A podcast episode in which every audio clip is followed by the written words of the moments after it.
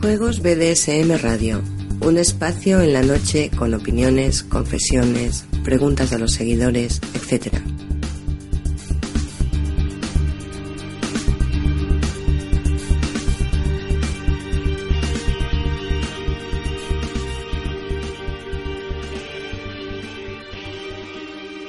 Un espacio dirigido y presentado por Danko, director de Juegos BDSM.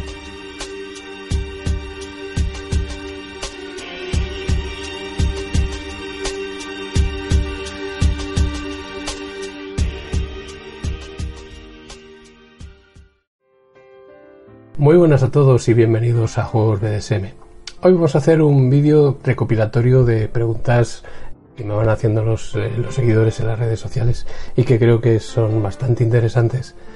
Aunque algunas eh, ya las hemos contestado o se han relacionado en, en algún vídeo que hayamos hecho anteriormente, eh, pero creo que ir haciendo recopilatorios para cuando la gente tiene dudas pues es, es importante. ¿De acuerdo? Pues sin más pasamos a ello. ¿Qué es lo más importante en un amo sobre todas las cosas? ¿Qué es lo más importante en un amo? Pues eh, evidentemente si hablamos de, la persona es una cosa y si hablamos pues referente a, a su enfoque hacia la sumisa pues es otra. Si lo enfocamos hacia la sumisa lo más importante es la humildad. La humildad y el que sepa de qué forma funciona el BDSM, ¿no? Y aún más que sea consciente de que la parte sumisa pues es, el bien más preciado del juego de SM, ¿no? con lo cual eh, tiene que cuidarla, tiene que mimarla y tiene que eh, consensuar absolutamente todo lo que vaya a hacer con ella, ¿vale? Eh, yo estoy harto de, de, pelearme con amitos, ¿vale? Que siempre van de eso y no se dan cuenta de que quien tiene el mando en el, en el juego, pues evidentemente es la parte sumisa, ¿vale? Eso eh, podríamos entrar muy en profundidad, al menos para, para los nuevos dominantes y que entienden que el BDSM pues eh, ha de ser um, una, una propiedad y un, y, una, y un liderazgo de ellos, pero realmente no es así. O sea, el amo lo único que hace es gestionar lo que la parte sumisa pues eh, quiere vivir, ¿vale? Si lo enfocamos a la parte de, de la persona como amo, pues evidentemente lo que te diría es que lo más importante es que tenga una marca personal, ¿vale?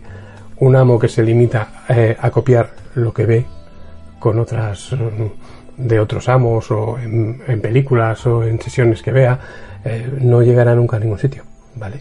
Lógicamente se puede extraer muchos conceptos de ahí y, se puede pues ir engrandeciendo. Eh, yo lo hago cada día. En, los talleres que hago con parejitas noveles parejas que se quieren reciclar y realmente veo la forma de funcionar, yo simplemente analizo y, hay elementos pues que se identifican conmigo y yo lógicamente lo que hago es pues adaptarlos a mí, ¿no?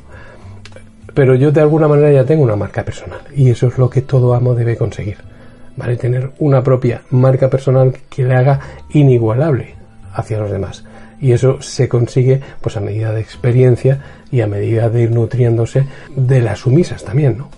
Porque, porque lógicamente cada una es un mundo y cada una te ayudará pues a aprender y, a, y, y hacerte grande. ¿De acuerdo? Consejos claves para iniciarse en este mundo, tanto para sumiso, sumisa, como para amo, ama. Bien, consejos, eh, estimado amigo, mm, consejos solamente te puedo dar uno y es que, es que realmente el BDSM tiene que estar dentro de ti. ¿Vale? Eh, hay gente que adopta el, el BDSM por modas o porque está cansado de vivir sexualmente pues una, una sexualidad vainilla, ¿no? Y entonces pues eh, lo que hacen es arrastrado, pues como digo, por las modas, pues eh, intentar buscar pues esas salidas con, con, estos nuevos juegos, ¿no? Y eso realmente hay muy poquita gente que realmente se recoloque después de, después de eso. Vale, con lo cual lo más importante es que, es que de alguna manera se sienta adentro. A partir de ahí, lógicamente, a mí muchas veces me han, me han preguntado si en el BDSM eh, se nace o se hace, ¿no? Realmente, pues ambas, ambas corrientes pues están perfectamente permitidas, ¿no? El que nace con ese, con ese sentimiento es un sentimiento puro y lo que tiene que hacer es educarlo, ¿vale? Educarlo y, funcionar pues hasta, hasta encontrar pues ese, ese camino, ¿vale? Que le haga pues funcionar bien. El que se hace, por lo que te digo, por, porque sea por modas o, o porque pues, eh, le hayan contado o haya leído lógicamente es muy importante que se forme y que se forme y que entienda de qué manera funciona nuestro mundo. ¿Vale? Porque si, si realmente no, no lo entiende, o sea, porque no es lo que se ve, sino es lo que se ve, lo que se siente y lo que vas a vivir. ¿Vale? Eso hará que, realmente pues, pues bien. ¿Vale?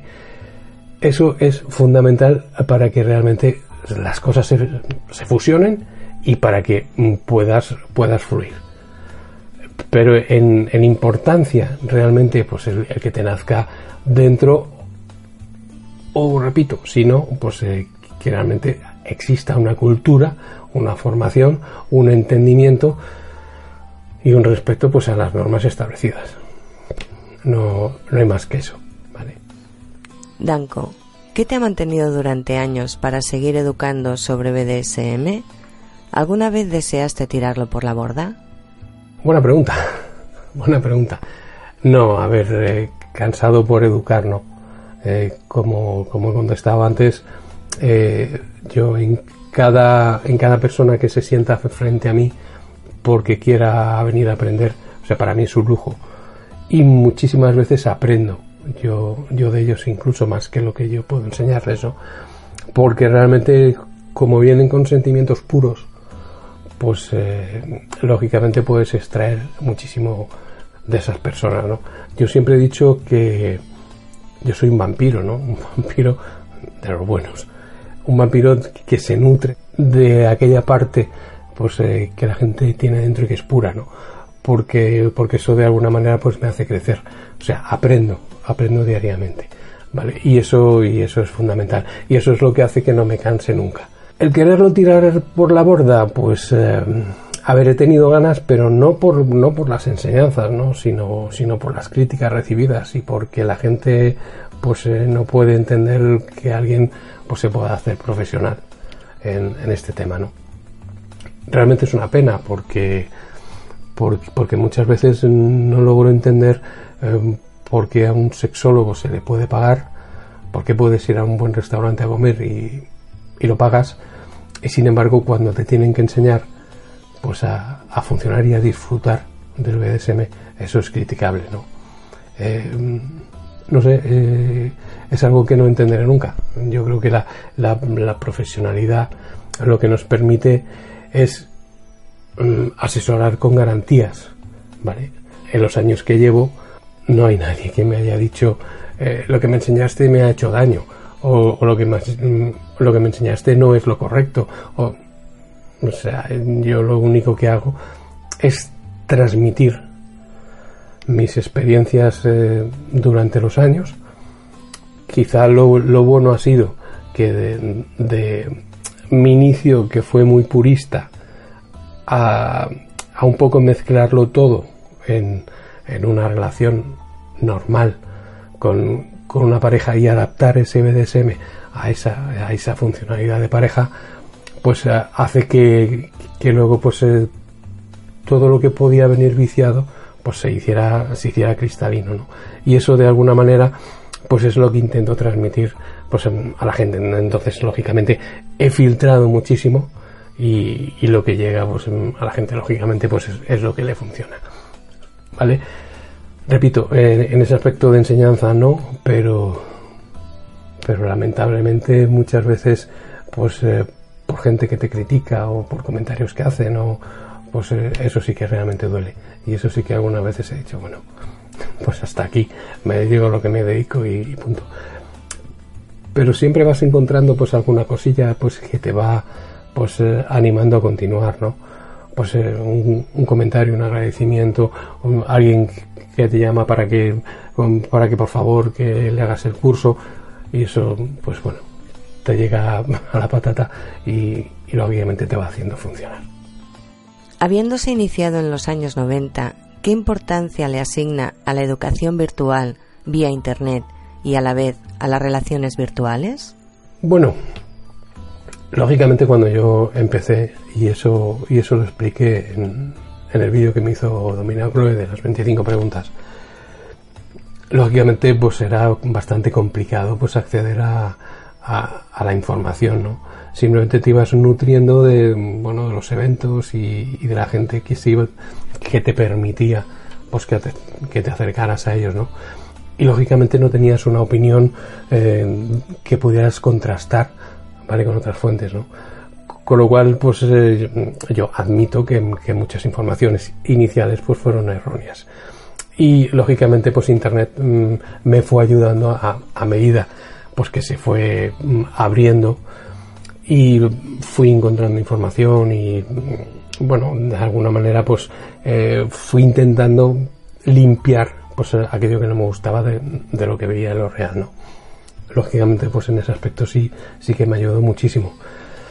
Realmente no es como ahora, ahora, ahora tenemos un abanico increíble de, posibilidades para comparar, para vivir, para relacionarnos, eh, para realmente mm, almacenar en nuestra, en nuestra cabeza pues eh, toda la información que requiramos para luego de alguna manera canalizar pues aquello que nos interese, ¿no? Y eso en, ese aspecto en aquella época no lo teníamos, ¿vale? El BDSM virtual, pues lógicamente sí que lo usé. En, unos principios sí que lo usé. Porque lógicamente, pues, eh, bueno, mi pareja de aquel entonces, pues esto, esto no quería ni, ni oírlo hablar y lógicamente pues eh, buscaba pues aquel, aquellos huequecillos por, por donde meterme, ¿no? Y lógicamente me enseñó, me enseñó pues eh, a que puede hacer mucho daño. Es, algo que no cansaré de, repetirme, de que la, virtualidad pues eh, o está muy clara o realmente puede hacer mucha pupa. Pero, pero realmente tengo que decir que sí, que la viví y que me ayudó pues a, lo que hoy soy, ¿no?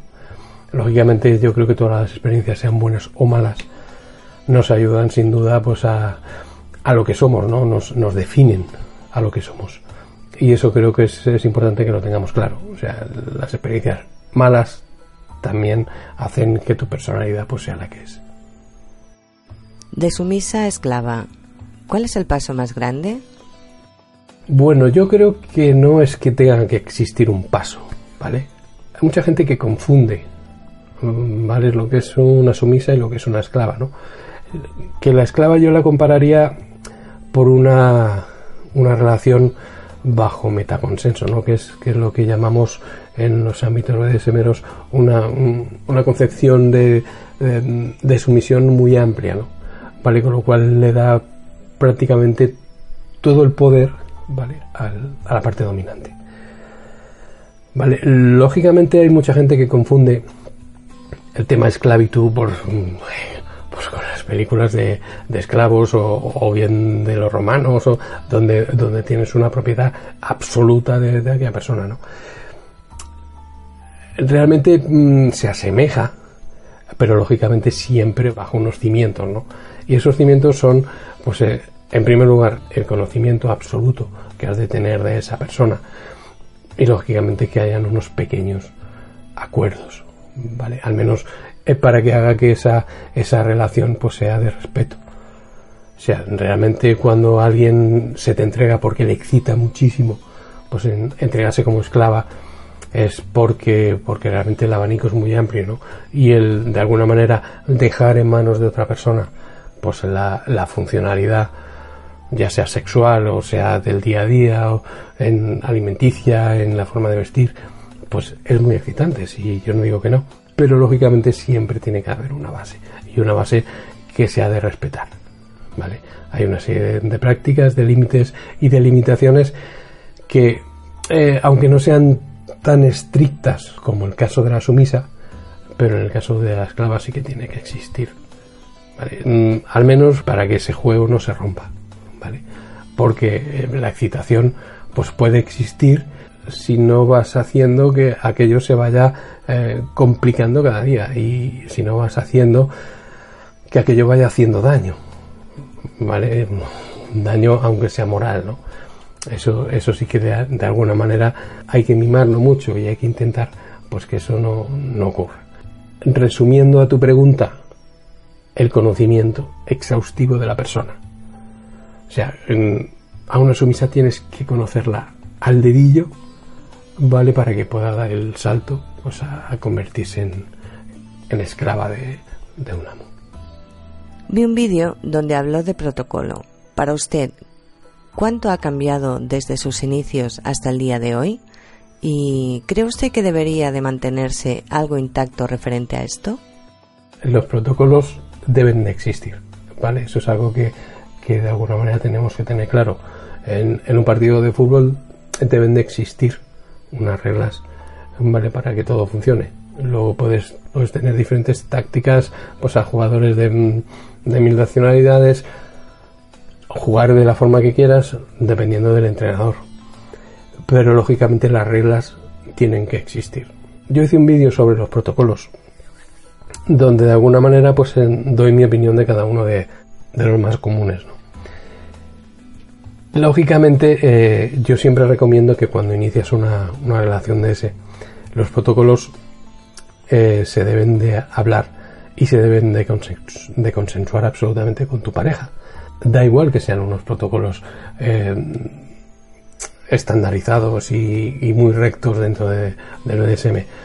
Han de existir, lógicamente, si te relacionas pues, en fiestas, en eventos, lógicamente tienes que cumplirlos, ¿vale? Pero de cara a tu interior, lógicamente los tienes que pactar con tu pareja, ¿vale? Ante todo, yo creo que el BDSM, si lo haces eh, a tu forma y junto a tu pareja, pues lo disfrutarás muchísimo más. Y, eso hará que, es, que, seáis felices. O sea, si, si yo sé que a mi pareja pues eh, le revienta pues eh, no, no, hablar o le, o le revienta pues eh, estar siempre con las piernas abiertas o con la boca abierta mm, esta serie de protocolos que no que para mí no tienen sentido pues lógicamente no se lo haré cumplir ¿vale? Pero no se lo haré cumplir cuando estemos en la intimidad. Lógicamente, si asistimos a un evento, asistimos a una fiesta donde todo el mundo se comporta de una forma determinada, pues lógicamente tienes que comportarte mínimamente así, ¿no? Con lo cual, esos protocolos se deben respetar, Resumiendo a tu pregunta, los protocolos hace muchos años que están, están funcionando. Lógicamente, si no quieres que realmente, pues en una eh, en una fiesta o en, un, o en, un, evento cada uno vaya por, su lado, pues lo más normal es que de alguna manera todo el mundo vaya pues eh, al unísono. ¿no? Con lo cual, pues eh, aunque tú los modifiques en, con tu pareja en privado, pues eh, tienes que ser conscientes de que de que para relacionarte los, los protocolos de siempre se tienen que mantener. ¿Cuál es la base para que pueda perdurar un amante del BDSM junto a una pareja vainilla? Pregunta complicada. Pregunta complicada porque realmente son dos mundos que no llegan a, a juntarse, ¿no? Vamos a ver. Eh, realmente cuando alguien ama el BDSM, pues lógicamente el BDSM no lo puede encerrar dentro, ¿vale?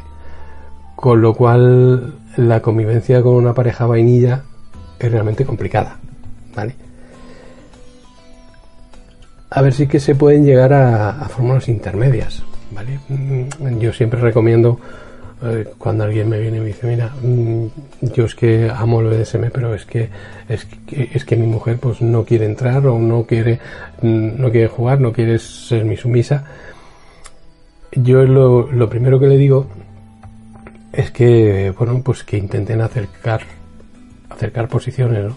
O sea, si una, si una mujer no quiere sentirse sumisa, pero el marido necesita una serie de, de prácticas y de juegos para de alguna manera pues ir, ir, conllevando un poquito pues eh, eh, eso que lleva dentro, pues eh, intentar llegar pues a, a un acuerdo de que, de que dentro de los juegos sexuales pues puedan existir pues algunos jueguecitos que le puedan dar un poco de oxígeno pues al marido, ¿no?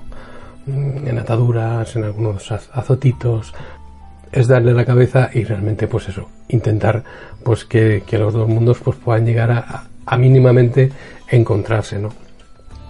Yo siempre pongo el ejemplo de, eh, que no sé si la habéis visto, una película de los años 80 que se, se llama Lady Halcón de Michelle Pfeiffer, donde por una maldición pues eh, mm, los dos amantes pues se ven solamente unos segundos cuando realmente amanece, ¿no? Y creo que es ella que se convierte en, en halcón y entonces no pueden llegar nunca pues eh, ni a tocarse prácticamente, ¿no? Y eso es lo que debemos de evitar, ¿vale? Que haya ese, mm, ese esos dos mundos vale que nunca se junten, ¿no? Busquemos, busquemos alguna, alguna forma para funcionar, porque realmente, o sea, lo que no le podemos pedir nunca a nuestra pareja es que renuncie a lo que lleva adentro, ¿no? Y eso, eh, si no la queremos perder, pues debemos de intentar buscar soluciones, ¿vale? Con lo cual, eh, si no se encuentran o no se buscan esas soluciones, lamentablemente te diré que es muy complicado que una pareja BDSM pueda, pueda convivir con una vainilla. ¿Cómo se puede dejar el orgullo de lado, en el caso de una sumisa, para poder lograr entregarse por completo a su amo? Realmente yo no, yo no te diría que, que una sumisa debe dejarlo al lado a ver, bajo mi punto de vista, eh, para mí yo las relaciones que más he disfrutado o las sesiones que más he disfrutado siempre han sido con, lo que yo llamo las, sumisas, las sumisas polvorilla, ¿no? Y, esas son eh, las rebeldes, ¿vale? Las rebeldes eh, entiendo que es, que es un poco la pregunta que me estás haciendo. Yo nunca he hecho que cambien su forma de funcionar, sino que me he adaptado a la forma de jugar yo con ellas, porque realmente pues a ver, lógicamente cada amo su mundo, ¿no? Hay algunos amos que con lo que disfrutan es cuando dicen a una sumisa siéntate o dime esto o hazme aquello y lo hacen sin rechistar. A mí eso no me aporta, yo necesito que de alguna manera pues sean rebeldes y aunque realmente al final siempre eh, se tenga que hacer lo que el amo dice, porque así está estipulado el juego, pero lógicamente hasta que no se consigue ese espacio de tiempo es el que a mí me hace disfrutar. ¿Vale? Porque si conoces eh, a la sumisa perfectamente, de alguna manera estás viendo que ella está llevando la sesión y te está llevando por donde ella quiere. Yo siempre pongo el ejemplo de que mm, imagínate que yo a una sumisa le digo, en cada azote me vas a decir gracias amo, ¿vale? Si no me lo dices, lógicamente te castigaré. Ella lo sabe. Y ella es rebelde. ¿Vale? Y ese orgullo, pues eh, hace que al tercer azote no me diga nada. ¿Vale? Pero ¿qué significa eso? En cierta parte, que ese orgullo lo que está haciendo es que está pidiendo pues que la sesión tenga un poco más de intensidad, de fuerza, que hagas otra serie de cosas eh, pero te lo está pidiendo ella, con lo cual mm, ese orgullo o esa, mm, o esa recanalización de la sesión la está llevando a ella. ¿Vale? Con lo cual esa rebeldía no es una rebeldía en sí, sino que es, que es una forma de, de funcionar dentro de una sesión. Lógicamente el orgullo desde, mm, si es innato desde principio, de que no aceptas una orden o no quieres eh, de ninguna manera acatar lo que, lo que tu amo te dice, pues eso sí que realmente os tenéis que sentar los dos y ver si realmente ese rol es el que tú quieres vivir. ¿Vale? Porque una negativa absoluta a todo, pues eh, lógicamente puede hacer que ese, ese amo diga, mira, yo te quiero mucho, pero es que no, es que no podemos funcionar así. O sea, realmente no das pie a que mm, a que una, una sesión funcione o que, o que una pequeña relación funcione. Es así, es así de simple. Debéis intentar siempre encontrar ese punto intermedio de, que ese orgullo pues se recanalice para que, para que disfrutéis ambos. ¿Qué es lo que busca en una sumisa? ¿Qué piensa de los protocolos en BDSM? ¿Son importantes o se pueden adaptar dependiendo de cómo va avanzando la relación de ese? A ver, para iniciar yo te diría que lo que yo busco en una sumisa es entrega, nada más. Si un amo tiene la entrega de una sumisa, es que ya lo tiene todo, ¿vale? Porque la, entrega mm, engloba también la obediencia y engloba pues pues eh, no sé, una funcionalidad absoluta vale con lo cual yo creo que es lo es la palabra que lo que lo resume todo en cuanto a los protocolos bueno antes antes he hablado de ellos y los protocolos eh, a ver lógicamente tienen que existir vale ya sean los protocolos fundamentales para arreglar una, una sesión o nuestra vida BDSM o para iniciarla incluso, ¿no? Lógicamente tienen que existir, eh, pero lógicamente se tiene que ir amoldando pues a, esa, a esa pareja, porque es importante pues que, que, realmente pues entre los dos pues vayáis puliendo, ¿vale? Em, eso cuando es una, una relación de ese que no, que no se extrapola fuera, ¿vale? Cuando una, una pareja BDSMera pues va a fiestas, va a eventos y va a una serie de, de actos donde, donde lógicamente acude mucha gente del mundo BDSM, lógicamente se tiene que mantener pues unos, unos protocolos que lógicamente tienen que estar un poco arreglados pues, a como han funcionado siempre, ¿vale? Pero en privado y con tu pareja, mm, adaptarlos mm, a como queráis. La cuestión es que lo habléis, que los, que los consensuéis entre ambos y que os sentáis absolutamente cómodos para funcionar. O sea, el BDSM de pareja se construye entre dos. ¿Vale? No se coge unos protocolos em, herméticos que no se pueden mover, no. O sea, el BDSM de pareja, lógicamente, con, unas, con unas pequeñas pinceladas de lo que son los protocolos lógicos mm, para que no se descargue el tema, pero lógicamente lo tenéis que armar entre ambos. Después de tantos años, ¿Qué buscas o esperas de esta vida BDSM para contigo? ¿Crees que te sería posible dejarlo? Eh, para empezar te diría que dejarlo mm, es imposible. Es imposible porque cuando de alguna manera lo llevas tan dentro, pues eh, lógicamente no es que es que no ni me lo planteo. O sea, puedo estar más alejado, más cercano, puedo sesionar más, puedo sesionar menos, pero lógicamente el contacto, el estar en este mundo, el, el acudir a, fiestas, eventos, eh, eso lógicamente siempre lo voy a llevar dentro mientras la salud me lo permita.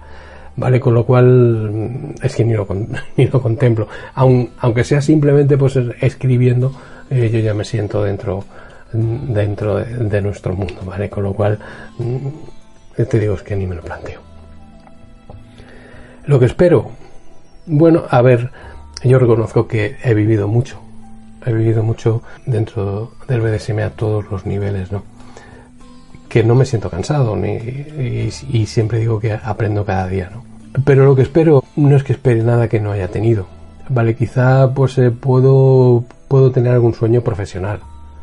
Vale, profesional me refiero. Eh, tiene pues eh, pues a, crear pues una escuela, a crear pues un, un, local donde, donde se, se unan muchísimas cosas. Yo recuerdo que bueno que, con mi mujer hicimos un, proyecto que está ahí guardadito vale para cuando sea sea posible ponerlo en, en práctica que engloba muchísimas cosas y ese de alguna manera ese sí que es nuestro sueño es nuestro es, es lo que deseamos es esa visualización que hacemos de vez en cuando para llegar a ese punto. No sé lo que tardaremos, si tardaremos más, si tardaremos menos, si vendrá un mecenas que, que nos ayude a cumplirlo, pero realmente pues ese, es nuestro sueño y ese es nuestro fin. Pero si no lo conseguimos, pues continuaremos pues funcionando de la manera que, que lo estamos haciendo, disfrutando cada día, enseñando pues en, la medida de, de nuestras posibilidades y, y bueno pues lógicamente leyendo los comentarios que me vais dejando, pues eh, imagínate tú, pues eh, si me preocupa, pues el que el que pueda llegar a vivir en el futuro, ¿no? Porque porque realmente pues el, presente me llena tantísimo que, que es que ni me lo planteo. Dado que el amo es el artesano que cuidadosamente ata, en sentido figurado, al ser sumiso, ¿cómo es el proceso a la inversa? ¿Cómo se hace para desatarlo y dejarlo ir con su ser fortalecido? Buena pregunta, buena pregunta. Vamos a ver. Lógicamente tiene razón en que la parte dominante, lógicamente, tiene que fortalecer, tiene que hacer crecer, pues a, la parte sumisa, ¿no? Con lo cual eso lo que hace es fortalecerla. Yo me he encontrado a lo largo de, de mi vida a muchísimas chicas con, con una depresión increíble, con una falta de autoestima increíble y que poquito a poquito, trabajando muchísimo, pues vas logrando levantarlas, ¿vale? Las moldeas, las vas ayudando a que, a que su parte interior pues se vaya fortaleciendo, a que su autoestima vaya, pues eso, vaya estando donde debe estar y lógicamente cuando, cuando realmente están preparadas, pues eh, lógicamente tienen que emprender pues e, ese vuelo, ¿no? Es, es como un pájaro herido, ¿no? Eh, lógicamente lo tienes que cuidar, lo tienes que curar y cuando está ya listo, pues lógicamente lo tienes que dejar ir, ¿vale? Lógicamente eh, es lógico, porque así lo he tenido que vivir, que cuando reparas, pues es, claro, esa unión se hace, se hace muy fuerte, ¿no? Con lo cual, esa rotura, mm, rotura muchas veces causa muchísimo dolor, ¿vale? Em, lógicamente, para que eso no pueda mm, llegar a causar tantísimo dolor, desde el principio tienes que dejar muy claro ¿vale? Que lo que estás haciendo es mm, ayudándola pues a, mm, a que, a que se haga fuerte, ayudándola pues a, a que esa arita que tiene rota pues eh, se vaya fortaleciendo y siempre indicándole que su futuro está en, en volar fuera. ¿Vale? Porque si tú, o sea, si un dominante, un amo, lo que hace es la coge, la hace fuerte y la hace dependiente a él, lógicamente esa rotura es, es, es que es muy fuerte. Lógicamente, si, si un amo se comporta em, porque quiera dejarla ir, se comporta de, una manera cabrona, pues lógicamente va a causarle mucho dolor. ¿Vale? Con lo cual es muy importante que, que, que le haga entender poquito a poquito pues que, que, lo que necesita pues es, es volar, que ya está fuerte y que, y que ya puede volar. Eso es eh, eso para mí es importantísimo. O sea, no puedes, eh, no hay una fórmula mágica para, para que un día yo a una sumisa que ha estado durante, durante tiempo conmigo y que se ha enganchado a mí de, una forma brutal, yo le diga, oye, se acabó. Y que eso no duela, porque eso le va a causar mucho dolor y quizá, pues aún caiga más abajo de, de donde estaba, ¿no? Con lo cual, el trabajo que se hizo de recuperación lo tienes que hacer ahora de, de intentar pues que esa mente pues eh, quiera volar sintiéndose pues eso fuerte y, y con ganas de, de comerse el mundo